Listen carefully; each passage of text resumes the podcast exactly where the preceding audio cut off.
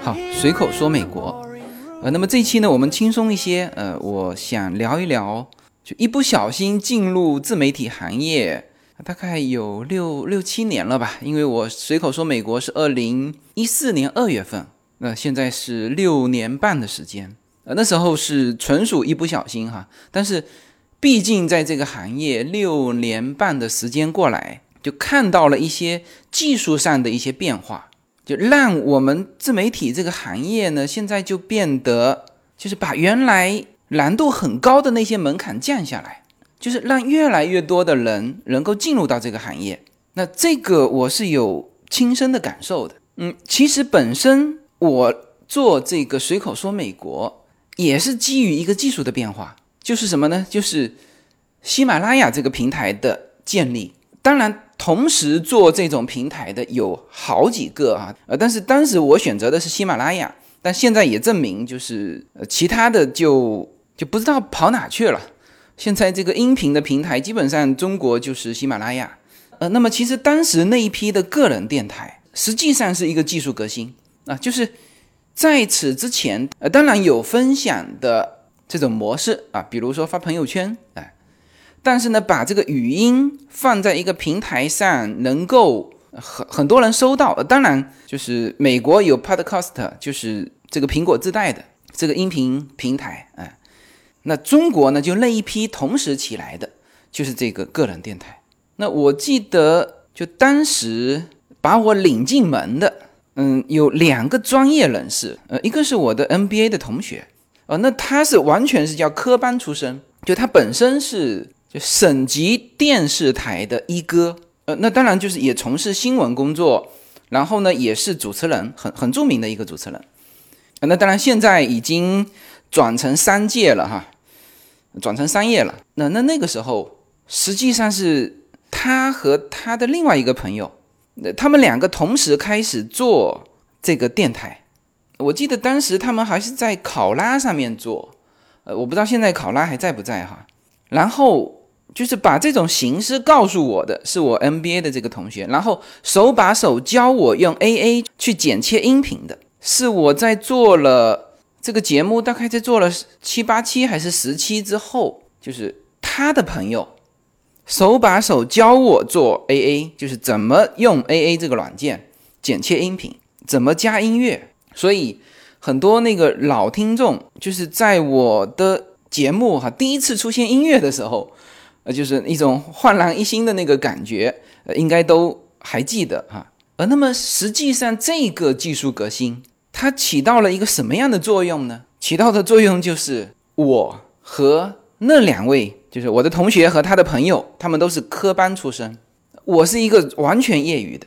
但是呢，这个平台和这个技术，让我们一下子处在一个什么同样的起跑线上，因为当这种。个人电台的平台出现之后，几乎所有的技术，它的门槛全部降低了，呃，甚至有可能说门槛直接降成零。你知道我现在做的这个音频啊，就是嗯，还能够剪切，能够加音乐。我最早出来的那个十几期，那是没有剪切，没有音乐，直接用手机录，直接在喜马拉雅的平台上直接放了。呃，会对我有什么影响呢？没有影响，就是。反而是大家突然间听到一个非常原生态的一个声音、一个内容，就是这种耳目一新的感觉。而这个声音的采集和和剪接和加音乐这些啊，加广告啊什么的，就这些实际上是叫做锦上添花。这个锦上添花其实它技术含量也不高。就我想起另外一个朋友，当我有一次去采访他的时候。他看我直接拿出一部手机来录，他直接惊呆了。那事实上，我那当时已经有了这个这个 Zoom H5 的这个专业的收录软件，但是就懒得带。其实效果是一样的，只是说从手机转出来变成 AA 可以操作的那个模式，你要再转化一道，那再转化一道也没问题。就是说这些就是所谓的电台的这种技术含量全部降为零，那剩下的就是拼。拼内容了，是吧？那么这个就是就是从我进入这个行业的一个契机，就是把整个的这当然这里面还有一个就是就是政策上的，就是原先你电台你要有批文，是吧？你要有电台工作人员，呃，就是你的内容要审批呀，要要要各种政策上的东西。但是像喜马拉雅这种个人电台，那它就打破了这些。但是更重要的还是技术上的一个突破，包括这个平台的出现。好，那么我们再说为什么这一期我也想聊这个话题啊？一个当然是。转换一下节奏嘛，就是呃聊了好几期很很深层的这个关于美国政治的这些话题，就是也想转换一下。呃，那么大家可能也注意到了哈，就是我上一期就这期节目的上一期是一期视频节目，可能很多人还没有打开看嘛，因为一旦到视频节目，就是大就有一些听友的那个他是用来开车和健身用的，他没法看。所以一看到视频节目就没打开，所以我的视频节目反而点击量少啊，包括我黄石的那几期，也就是五万啊，就是有一期直播比较多，六万，是吧？那那我看我上一期的视频节目，就是牛油果的这个故事，呃，总共点击量不到两万。那实际上呢，呃，听到我这一期节目的可以翻回头去看一下那一期短视频，那期节目其实总共就七分钟时间。这个短视频呢，是完完全全从头到尾是我一个人完成的。但是你去看那一批短视频的时候，你一定以为背后有一个啊不小的团队，因为它非常专业。从开始的第一个画面啊，到这个字幕的配合，甚至可能有人觉得这个内容就是我的表达都很就是很职业的那种感觉。实际上，全部还是我一个人啊，就是。原来我做随口说美国的时候，很多人就说我一个人干掉了整个电台的活。那现在就是我一个人干掉了整个摄制组的活，就是一个人啊。那当然，以后我会考虑在国内增加一个我的，就专门帮我做视频这一块的我的助手，因为有一些就是纯纯耗时间的工作就没有必要我做。大家可以看一下那个视频哈。我觉得我可以大概讲一讲，这么一个感觉很专业化的视频是怎么出来的。呃，可能有一些想做自媒体的人也想听一听。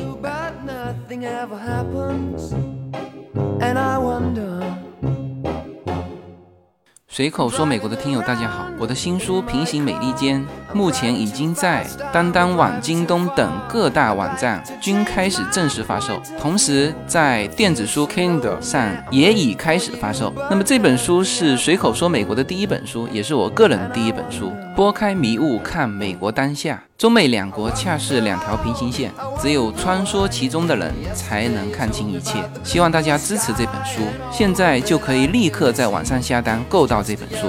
谢谢大家。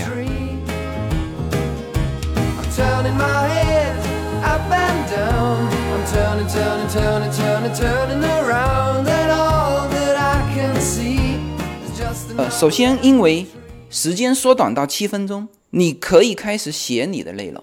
那我正常像我今天这种节目，我是从来不写内容的，没时间写内容，而且写完内容练出来，我也觉得不太就是没有温度，哎。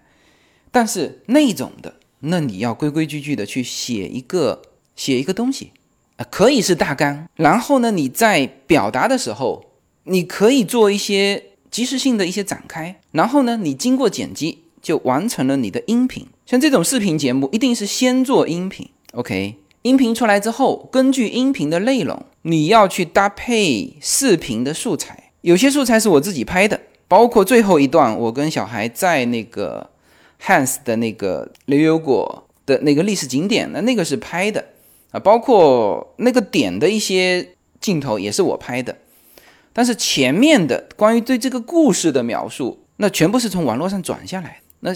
现在那我是三六零的那种，就转录软件嘛，就是它正在播，你就可以录下来啊。那这些因为涉及到就是一些历史照片的，就是我们也是直接去看英文的这个历史的纪录片。好，然后呢，你就把所有的资料跟你说的话去一一对应啊。比如说我说到汉斯的那棵树的时候，你这个树的画面要出现吧，是吧？我说到。哦，今天牛油果已经怎么样怎么样的时候，那你就要出现这个牛油果大片的牛油果果林的这种画面，就是你的每一句话都要有画面跟它去配。呃，制作音频刚才我说过了，就是用这个 A A 软件。那制作视频，我现在用的就是苹果的 iMovie。呃，之前也觉得很难，结果用完发现这个也是很傻瓜的一种操作，就太简单了。就是有些东西你你只要勇敢去学习。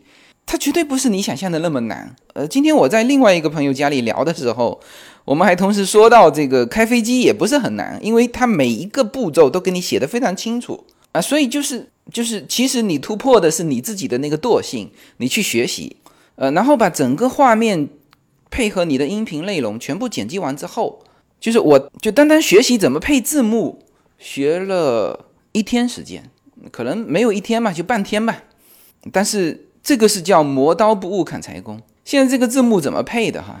你如果还就是很老土的方式自己去输入，呃，这就已经完蛋了。现在字幕怎么配的哈？就是把我说的那段话语音哈，就正常的操作是，你全部整个画面走完之后，你把你的整个的视频压缩成音频。呃，为什么要这么做哈？因为你还不能够用你原来原来的那个音频，因为你原来的音频你前面有加片头，后面有加片尾，中间又插一个什么东西，就是时间你形成字幕的这个时间必须和你的视频是匹配的啊，所以你只能用做好的视频去转音频，然后打开那个讯飞语音的那个平台，它专门讯飞语音现在有帮你做字幕的。就是如果你搞不清楚，你直接在网络上，我也是这么学的哈。我直接在网络上就是找教你怎么做这个字幕，它这种教程会一步一步教你的。那你如果在海外的话，那 YouTube 上更多。呃，那当然讯飞语音的这个软件有一些它更新了，那就是你根据这个去找嘛。呃，哪里是字幕的，它有分。是人工翻译还是机器翻译？基本上我们这种就机器翻译就行了。呃，你看哈，我的这个口音基本上翻下来，基本上错误率就百分之一吧，就是固定的那几个字。因为我们福建口音嘛，这个发的不是很清楚。但是就你把音频倒进去，它大概几分钟就能够把这个字幕哈，字幕跟文本不一样，就是它里面有分四个。就一个是字幕，一个是文本，你不要点错了。那当然，有些人是需要文本，那就是语文本。字幕跟文本的差别都是翻译成文字，但是字幕是有时间的，那一段一段，它能够在你配这个视频的时候，就正好你说到那个字的时候，它字幕出现啊，所以它是有配时间的啊。那当然，现在这个讯飞语音是要收费的，字幕好像是一分钟三毛多还是四毛多。啊，所以你也别搞那么几个小时的声音放进去哈，呃，正常像我们这种做这种短视频，比如说牛油果的故事啊，我可能会做三四个啊，就七八分钟，那也花不了多少钱。那么它导出来这些就是已经转成文字了，那你给它改一遍，然后呢，你再用另外一个就是字幕和视频合成的一个软件。啊，那这个软件非常多哈。那我是用它，这不是一个单词哈，这只是一个软件名是 A E G I S U B 啊，这个软件，然后把它合成在一起就可以了，把它导出来，呃，就是大家看到的，就是我上一期的那个视频节目里面的那个堪称专业级的这个电视节目了。那当然，这个最后的那一段大概三十秒的广告，呃，是我一个洛杉矶的。朋友帮我拍的，那当然他那个是更专业，但是他那个花的时间啊，就是按照传统的这个做下来，这个时间也是花的够多的，就是他完完全全按照最传统的，就是你要拍一个广告是吧？那分镜头要写出来。然后呢，严格按照那个分镜头去拍去剪，呃，然后音乐要付费买的啊，这个呃，我们最近做就是各种广告嘛，就是用到图片和用到音乐，呃，如果是在国内的人啊，就是可能我就举图片的例子哈，呃，图片有些人是用是用那个视觉中国，我当时想买两张照片，就一张他卖我三千。反正两张合起来是六千，然后我们国内的助理还去谈谈到四千，结果我满在美国这边的图片网站上找了一下，最后是多少钱？六十美元解决问题。而且最可笑的是，其中有一张照片跟那个视觉中国的照片是一模一样的，就视觉中国从他那边买了四十块还是多少，买了放在那边卖别人三千块。那音乐也是这样，就是之前我那个就做广告的这个朋友，他因为也是从国内过来的，那习惯就是还是从国内的付费音乐呃平台去去买，也是极贵的。我印象当中就是就是也是一千九还是还是两千多，我忘记了。结果他要的那个音乐正好对方下架了，就中国的那个视听呃就是音乐平台下架了，就付费的那种啊。然后呢，他没办法，因为他他用那个音乐就是他可以先导出来嘛，里面是有打标签的，就是打声音的那种，就可以让你先下载先听。但是你用的时候，你肯定不能用那个，因为它里面有一个，呃，它一直打的那个声音嘛，它用那一段已经剪好了，修剪好了，所以呢，他逼得他没办法，他只能在什么，在就是海外的这个呃网站上去找那个声音的那个标题，结果输进去，这边付费版的是有啊，也是我用公司的名义买的，就几十块钱，是三十三还是多少？就是这个价格低到我几乎就是记不住，对，所以。就是你要拍正式的广告，比如说你是商用，那你是要注意到这个版权问题。那实际上，如果你是免费的，你没有涉及到收费，你实际上没有涉及到侵权的问题。就是我们常常说版权问题的时候，它都写得很清楚，就是就版权所有啊，你不能转入作为商业活动，是吧？那么那你的广告你要对外播出，那这个叫商业活动。而我们做一些公益的。就故事介绍，包括我在喜马拉雅上有的时候用的一些片头，因为你是免费的，所以不涉及到商业活动。就是你再专业一点，人家会告诉你说，哦，你这个这首歌，你整首歌不用超过多少秒，就是你是节选是可以嘛？啊，这个就不展开了哈。就是除了最后那一段广告三十秒，我朋友拍了拍摄拍了一整天。前面做分镜头做了两天，后面修改调整这个，反正前前后后搭进去五个工作日。那当然这个是就是商业使用，你你必须这样。但是正常的，如果说我们做一个像我七分钟的那个视频，你做一个，我想我做第二个的时候会更快。那么也就是说，现在的这个整个的这个技术，就是把视频节目的制作门槛也完全降下来了。呃，就是你看哈，我真正从开始去学习，现在而且现在的学习很简单，你都不要去找别人教，开的那个什么培训班都不用，直接就是在网络上搜索有教程。当然我们在海外的，在 YouTube 上是更多这种教程，就是你也不用系统的去学一个东西，而是什么呢？而是已经分解到我需要用哪一块的时候，我直接就找我学这一块。其他的我不要啊，就是快速解决问题啊。目前这种互联网的这个工具，以及这些，比如说苹果自带的 iMovie，是太简单的一种制作软件了。讯飞语音是吧？就是一种傻瓜操作，音频传过去，一分钟之内，它的字幕就全给你导出来了，然后用那个合成软件一合成就完成了。是吧？啊，那这当然，你不能拿那个 Discover 的那个探索频道的那个要求去看这些。呃，那 Discover 一个当然是版权问题，呃，第二个呢，他要的东西全网没有，是吧？那你就只能自己去拍。你就像我要的那个 Has 的那个那个品种的那个牛油果的，就第一棵树的所在地的那个历史景点啊，我找了一下没有，没有。那我一看。地址离我家就二十几分钟，那我就就过去自己拍了。那这就属于说没有的，你要自己去拍，是吧？呃，所以这个就视频节目现在门槛也降到很低，我们不能说降为零哈。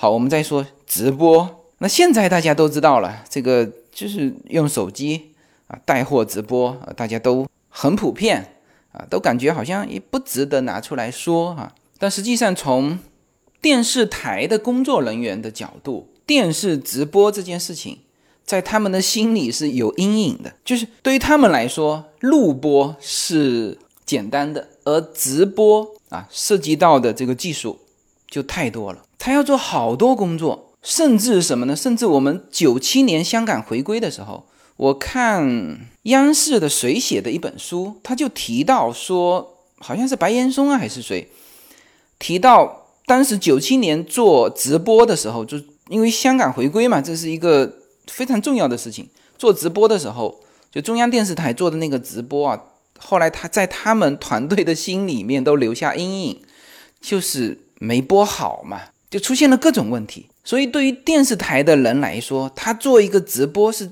感觉是极为困难的啊，基本上是直播车要开过去啊，开到现场，因为他传输的这个，就当时而言哈，就是它的需要的数据传输要量要更大，把这个数据传呃传回电视台，电视台再播出去。是吧？而现在呢，一部手机搞定了。所以现在那些电视台，我我有很多电视台的朋友嘛，他们也是说，他们还是按照传统的一套去直播嘛，准备一大帮人，几部车，是吧？扛摄像机的、灯光的啊，主持人啊，甚至采音啊，采音现在简单一点啊。他这边电视台一帮人还没准备好，人家拿着这个手机自拍杆直接上了。就是现在已经享受到这种科技成果的啊，已经很方便的这样用的人，你是嗯也难以想象当初他们没有这些的时候，呃，对于要实现这个功能的那种那种心理的阴影啊。你看我们现在，我记得我直播的时候，有人问我这个耳麦和手机，就是我现在用的是苹果的那个耳麦嘛，就是这边说话。然后，哪怕你的镜头在很远，他说话的声音啊，就像憋了一个小蜜蜂一样。就小蜜蜂，大家知道哈，就是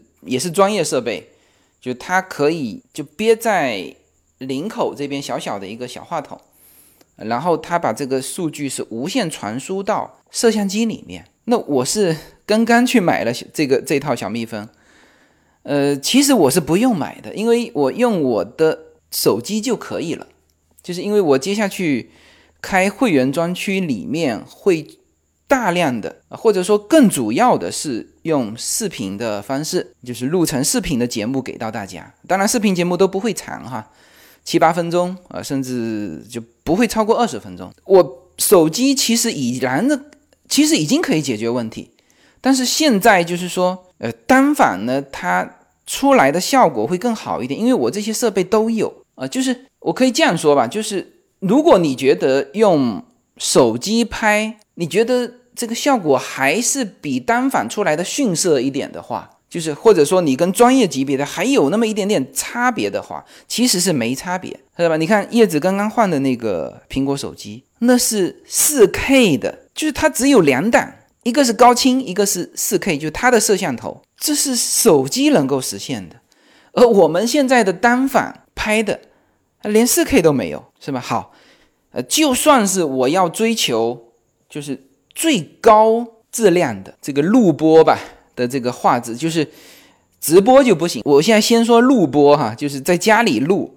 我现在在家里选了五个场景，就是它其实就是要有一个相对有一个背景，就是有一个层次嘛。然后呢，我买了一个灯光，啊，那这个也是专业的。就视频拍摄的灯光，然后我用单反，然后我买一个小蜜蜂，就这个出来的质量，无论是画质还是音质，跟电视台没有半点差别，是吧？那剩下大家又是拼内容了，就是他所谓的录影棚，也就是这样啊，所以我都很难以想象现在的那些电视台，就是搞一整栋大楼啊，就各种录音棚的，它当然还是需要的哈，但是实际上它的竞争力啊。会叫做几何级的下降啊！特别这一次呃疫情之后，你看，几乎所有的电视台都在家里上班的，呃，家里后面的那个背景啊就是普通的，然后呃化妆啊也没有像平时，但是会影响他的新闻吗？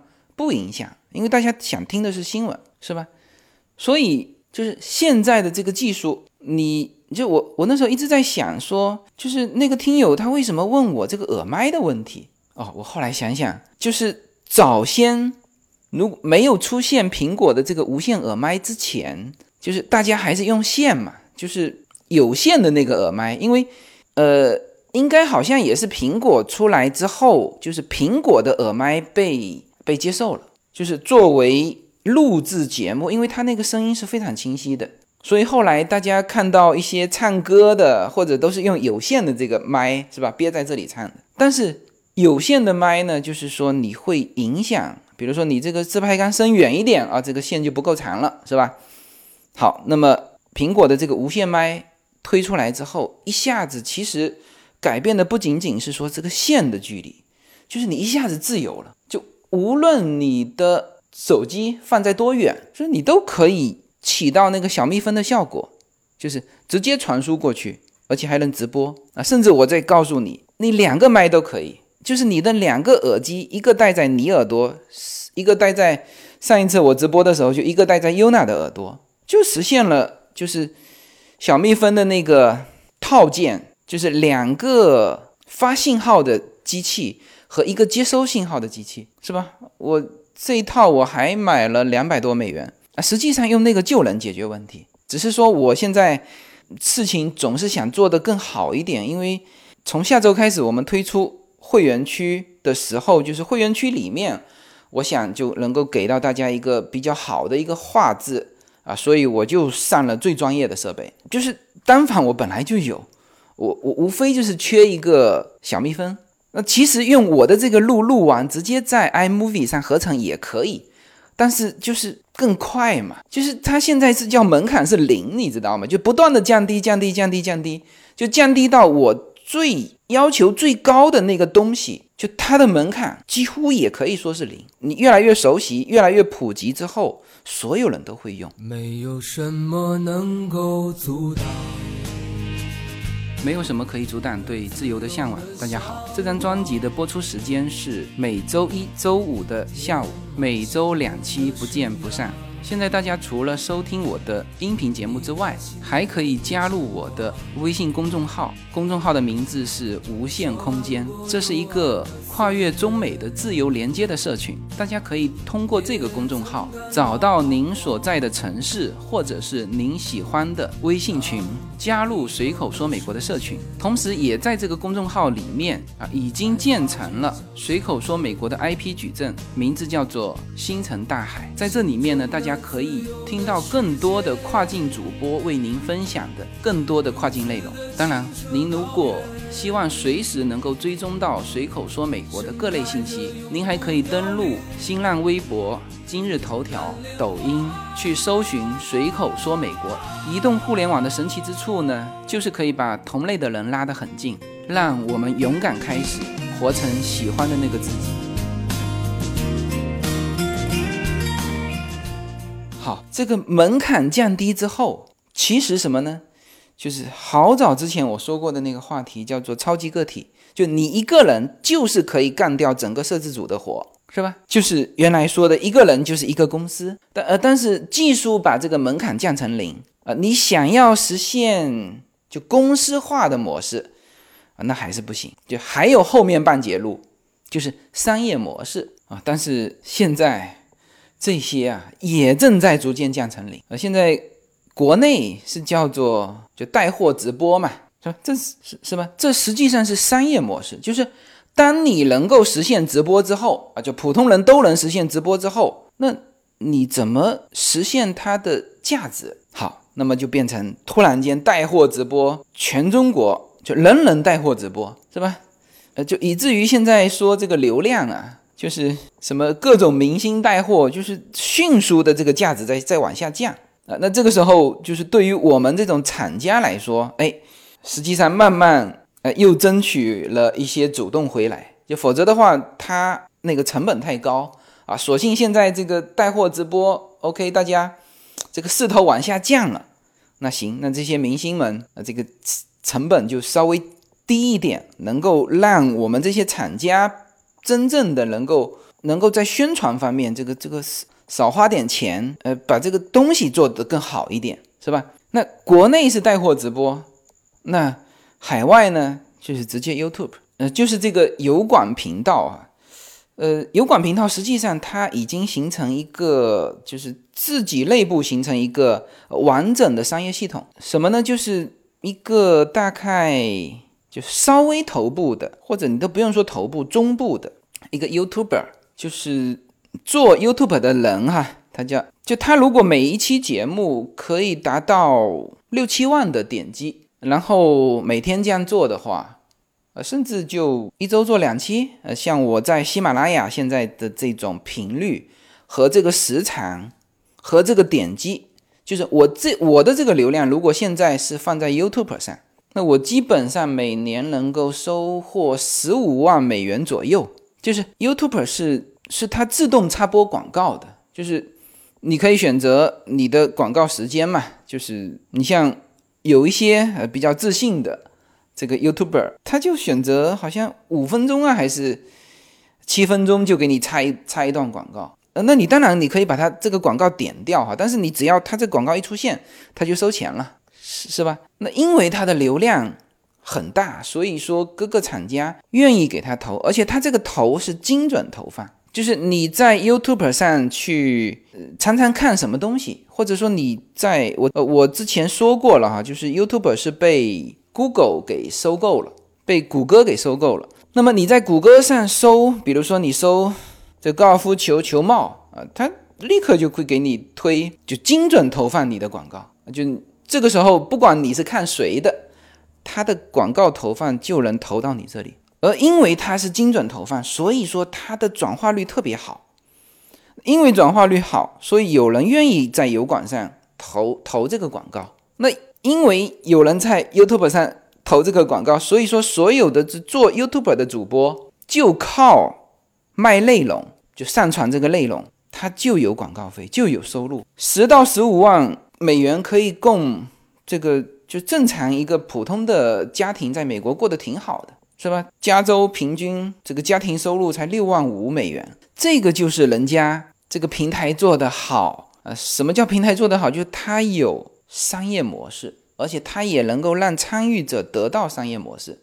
那同样的流量，那在喜马拉雅上就还好。之前我还做过，就两个付费专辑，呃，还算有点收入，是吧？你免费专辑的流量就是啥都不是，只能告诉别人说我有这流量，你换不了钱。那你想换钱，那就只能带货直播了，就各种带货。那这个就是难度，你还是要比 YouTube 来的高。什么意思呢？就是。在 YouTube 上，你卖内容就可以了，它就可以养养活你一家老小。但是呢，你在中国，那你就得考虑流量变现。那如果你只是简单的就是做广告、带货、直播，实际上呢，这个东西啊不是好的模式。什么意思？就是他带货直播的时候，他就会对对这个产品的质量进行把关吗？啊，当然，现在特别强的、特别好的这些带货直播的主播。那他有整个团队去筛选这些货物，但是更多的那就是给钱嘛，只要给钱，我就帮你，哎，我有流量，我就帮你做，是吧？所以我是从头到尾，很早别人就跟我说，哎，你这个流量要拿来做广告，我是一个广告都没做过，是吧？我宁可现在自己研发产品做这个产品，我可以保证，是吧？还还是用我们小孩的名字做的这个品牌。那这相对来说难度是要比这个 YouTube 来的大啊。这个收回来哈，我们还是说这个技术导致门槛下降之后，它最终还是要实现一个收益模式，就是商业模式。你电视台也一样嘛，啊，电视台它投入那么大是吧？最后它要通过广告商收回来，你否则你只能说是分享，谈不上分享经济。现在叫分享经济是吧？没有经济，只有分享，那就是个公益。所以这个圈圆圈啊，即使它实现了技术上的降低门槛，那么还要实现商业模式上的降低门槛。好，那么现在啊，无论是美国的啊，或者说海外的吧，因为 YouTube 不仅仅是美国的，YouTube 和中国的这个直播带货。它都实现了技从技术上，就是从这个内容上和商业模式上的扁平化，是吧？它都实现了，它整个平台就直接让你一个人变成一家公司。好，那么在这种情况下会出现什么问题呢？就是就当所有的人，就个人啊，当他都可以实现一个公司的运作能力的时候，这个这个世界是变得更好还是变得更不好啊？其实这个世界还是那个样子哈，只是呢，竞争者会越来越多啊。就是原先你是要很困难，就一个电视台啊，大概要有个批文啊，这这些都是门槛嘛。要有个几十号人是吧？这些也是门槛啊。当这些东西直接降成一个人一台手机的时候，那就是大家都是电视台。然后呢，然后就是竞争加剧了嘛。那么这就形成现在的说啊，一年玩坏一个行业的这个这个状态。那实际上我后来想一想，一年玩坏一个行业，也许就是。就是以后的趋势呢，是吧？它它不叫玩坏一个行业，它可能是更新一个行业啊。那当然，这是一个供需的一个思维结构啊。就像就像我原来我一个表哥，他很早出国嘛，后来有一阵子回到中国啊，看到这个中国熙熙攘攘的这个这个市场啊，就觉得他说：“你看，站在这一条街上看，他说这个人流量是他所在的那个国家的一百倍。”啊，所以他就有一阵子就回到中国来开店做生意，结果发现做不下去。为什么？他没有观察到的是，他那他所站的地方，整条街都是商店，就是竞争者也多了啊。所以这个供需平衡的这个思思维结构还是要有的哈。好，那么随着就科技把技术的门槛降低，新的商业模式把盈利的这个门槛降低。之后哈，让每一个人都是一个经济体，那同时也引发了竞争的加剧。那么在这种情况之下，就是你要怎么做？因为现在已经进入到这种就新的商业时代的一个环境中去了啊。这实际上还不仅仅是什么上下游打透，就是两头跑的人啊，就特别能够看得到这里，就是。现在两头跑的人越来越多嘛，就是在国内也做国内市场，也做海外市场人越来越多之后，就他们也很清晰的能够看到这个中国跟海外的这个墙也越来越低啊。当然，我说的这个墙是指信息墙哈。你看，我最早都不要说，我一四年开始做随口说美国的时候，我就做到，我记得一六年的时候。那时候喜马拉雅平台整个才起来嘛，有一大波的，就像现在抖音一样啊，有一大波的这个流量起来的时候，当时真正像我这样子人在美国把美国的信息说到中国大陆的这个人还是极为之少，就几乎现在大家看到的全是一六年之后进来开始做的，是吧？就是在这种的。环境之下啊，你怎么样才能够说，就是在竞争当中呃体现出优势啊，或者说有一些胜算啊？这个呃，这个竞争其实是很激烈的，就对对人的要求其实也是很高啊。其实我个人感觉啊，就是会回到你想做什么，就或者说你的自身的这个优势，让你想做成什么样子，就这一点自己要想清楚。以前啊，应该是从九十年代开始吧，销售起来的时候，就最早我们中国的就是都是供不应求嘛，所以最早的总经理都是厂长，因为他只要把这个产品生产出来，就不愁卖嘛。后来呢，慢慢发展成叫供过于求，就是产量特别大。那这个时候呢，最重要的是要把这个东西卖出去。所以啊，九十年代那一批的总经理全是销售型的。你像现在的这个一直延续到现在的，像董明珠啊这种，全是销售型。那到后来，那当然看这个行业不同哈。那有一些行业啊，高度整合之后，到后来他是叫财务做总经理的比较多。那再后来就变成是人力资源做总经理的。那那个时候就是就销售型的公司的时候，就流传就奉为经典的。几句话就是叫做，就最早叫人无我有嘛，就别人没有我有哈。后来是好像人有我精啊，就是我的东西比你好哎。然后再后来是什么什么人精我跑，就是产品都一样好，但是我主动跑出去，也就是这一套东西也不能说它过时了哈，就是但是还是比较传统或者说比较经典的一种一种产业理念，就是就是大家都有这个东西，然后你想到的，要么想到的就是降价、价格战，要么就是说我跑，我跑的比你勤。那其实到后面大家跑的都勤啊，最后就是上手段了，塞回扣啊，或者是什么的这种销售的东西都出来了。就是现在总体来说，就是国内的这种营销思维啊，还是快啊，这个。天下武功唯快不破啊！但是它快到这个罗永浩说的说七天，就是一个成功的模式出来，你如果不能在七天之内获得市场胜算之后，你就和别人是同样一个起跑线。就是你的领先优势，不管你是在技术上、商业模式上、什么什么什么上，只要你不形成垄断啊，去去去搞那个批文哈，形成那个垄断，你最后都就是。在在当前的这个中国的这个这个高效的市场运作之下，你的优势只有七天时间。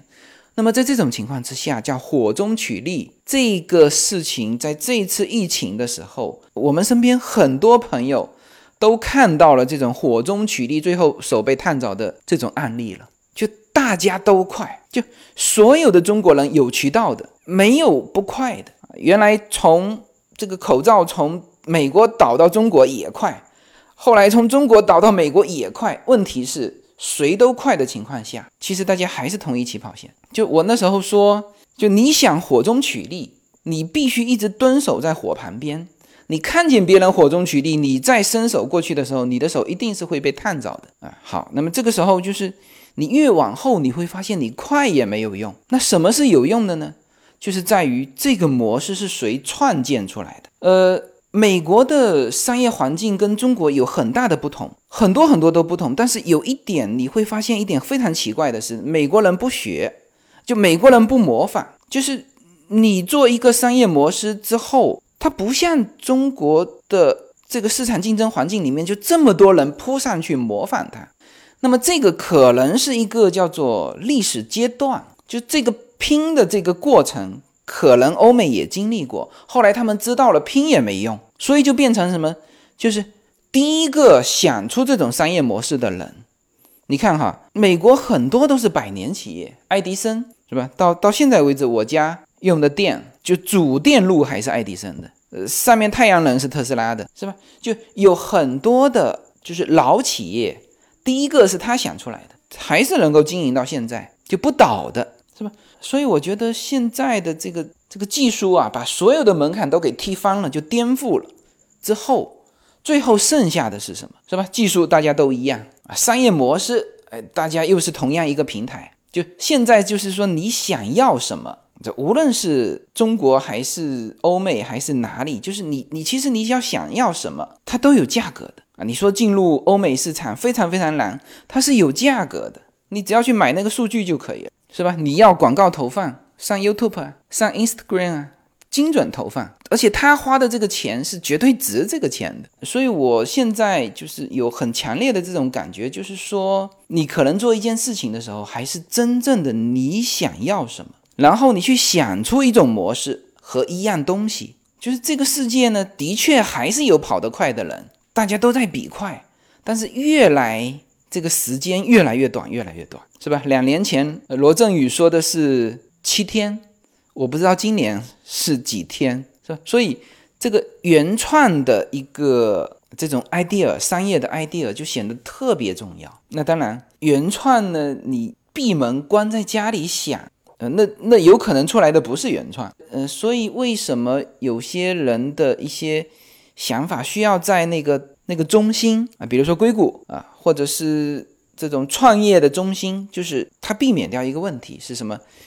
就你想了半天，事实上那个地方已经有人做了，所以你一定要在最前沿的地方。然后呢，他也能够真正的能够了解到接地气的一些真实情况啊。那么这个就是我跟做商业的人讲，那他一讲就很很清楚，就是。做市场调查肯定不是凭感情和凭感觉的，呃，这就像现在，比如说中美这两边对于各自情况的一个其实是不了解。那比如说我今天这个在一个朋友家里聊电影啊，他是电影这个行业的嘛。他说现在中国缺那个进口的片源，我就很难以理解什么叫缺进口的片源。然后我下意识的问了一句话，我说那电影院还有人看啊？他说早就开了。他说票房数据摆在这里啊。然后他手机一点开，然后把现在的那个就是播映的那个影片打出来给我看。我一看，连那个《盗梦空间》都在里面。我说不会吧？怎么放这么久远的这个片子？他说没有片源了。现在是中国电影市场是非常渴望进口片进去，但是新的一些影片好莱坞不播呀。比如说那个《花木兰》，因为美国电影市场还没开放啊，他怎么可能把首映放在中国市场去开放？是不是啊？那么再翻过来，再比如说中国，你如果生在中国，你你去想象美国的经济是什么样子呢？那肯定是。人间惨剧是不是？肯定是经济下滑到不知道多少了啊！肯定是这个房价崩盘了，股市崩盘了，就这种感觉。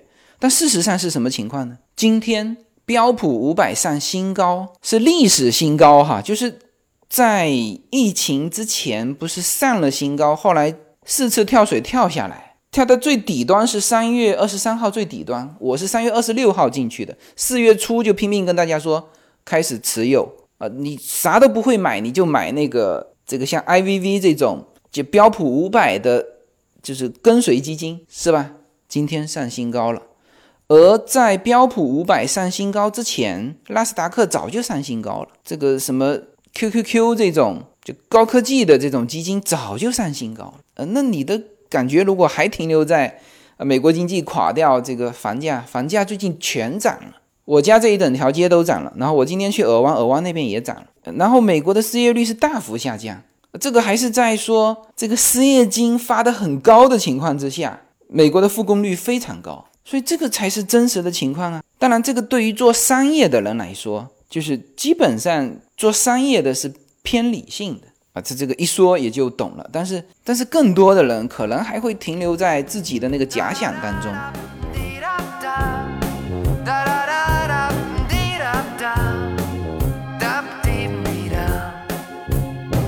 随口说美国的听友们，大家好。随口说美国社群的第一个国际品牌商品，Yuna N Lin 品牌的加州初榨牛油果油，继美国市场热销之后，目前已经登陆中国市场。大家现在就可以在节目的下方找到我们社群自己的跨境电商平台的二维码链接，点击购买全新的加州初榨牛油果油单品礼盒装。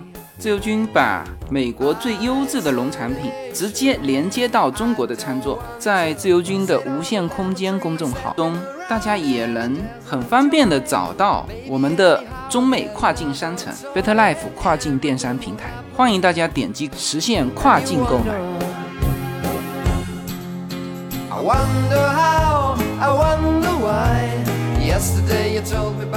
好吧，那么这期是通过我的一些感受啊，去还原这几年以来，因为这个技术的发展，导致很多门槛变没了，既是好事也是坏事。好事是你做什么事情都非常容易，而坏事是竞争加剧。那么在这种情况之下，我的感觉是，你要开始做原创的东西，就是你的 idea 变得非常重要。然后，呃，跟随呢，已经越来越困难。这个世界越来越需要这种综合性的人才，就是他每一块又都要懂一些。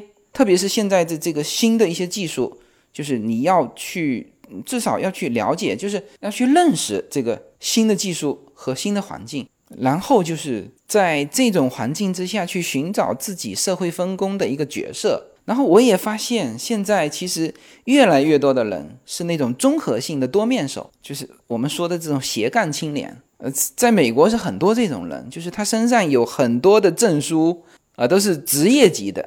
然后他又是在做多方位的事情，他可能跟你在这个部分，你们形成一个团队在配合，但是他同时在另外的一份呃一份商业上又和另外的团队有着配合。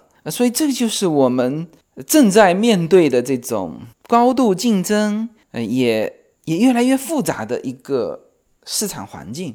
啊。那这个环境呢，是需要你不断的学习，不断的认识自己，然后你最终在这种纷纷扰扰的市场氛围里面，会发现说，我我与其去跟随，去跟别人比快，还不如自己想清楚自己想要什么，好吧？那么最后呢，要给大家预告一下，就是接下来我们节目的一些变化，呃。从下周开始，我们的节目从一周两期，就是公开的这个节目哈，从一周两期变成一周一期，就是周末的这一期。那还是保持现在的这种长音频的这个形式，呃，然后周末的直播不变，那直播也是一个长时间的一个直播，呃，就更多的是想跟大家有一个互动。那么从下周开始。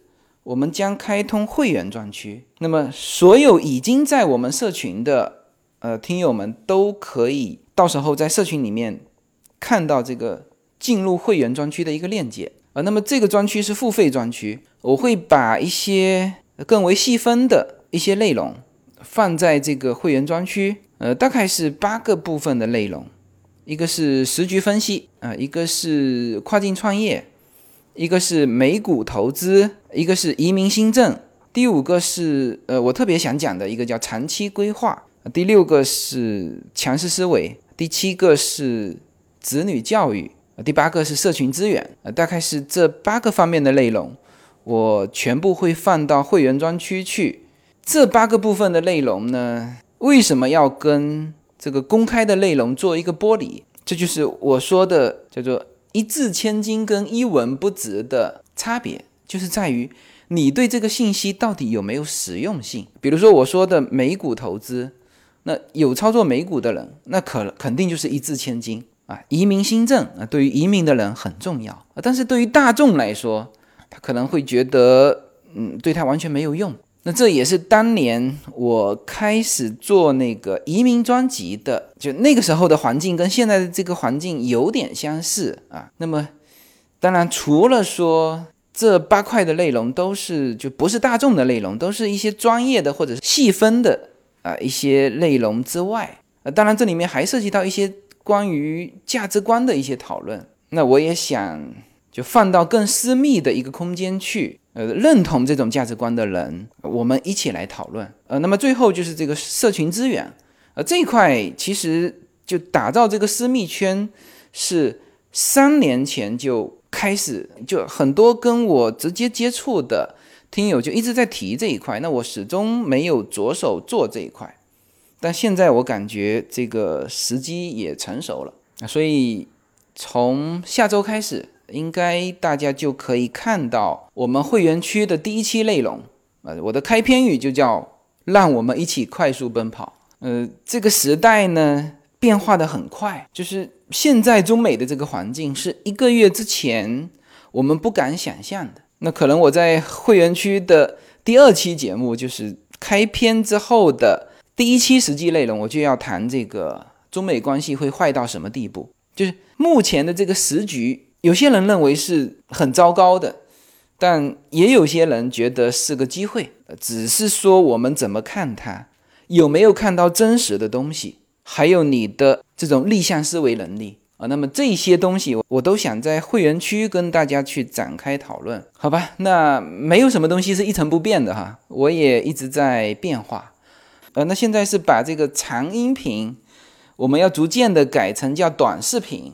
当然还保留长音频一期，然后设立这个会员区，啊，就是分开有会员区的内容，有公开区的内容，呃，满足不同的呃我们的听友的需求。呃，那么没有在我们社群的听友，如果下周开始要想加入会员区呢，就请跟我们的客服联系，呃，客服的微信是八七二七七八幺四，呃，我们社群的朋友都认识零哈。就实在找不到入口的，可以跟他联系，好吧？那么这期的内容就到这里。呃，那从下周开始，我会就周一到周五会员区会有三到五期的这个视频或者是音频节目，主要是视频哈。我想更多的以视频的形式去体现。那么同时呢，也欢迎大家能够进入到我们社群的周六。晚上十点的这个直播时间，然后呢，也欢迎身在海外的听友能够在 YouTube 上搜寻我的“随口说美国”的频道。好吧，那么这期节目就到这里，好，谢谢大家。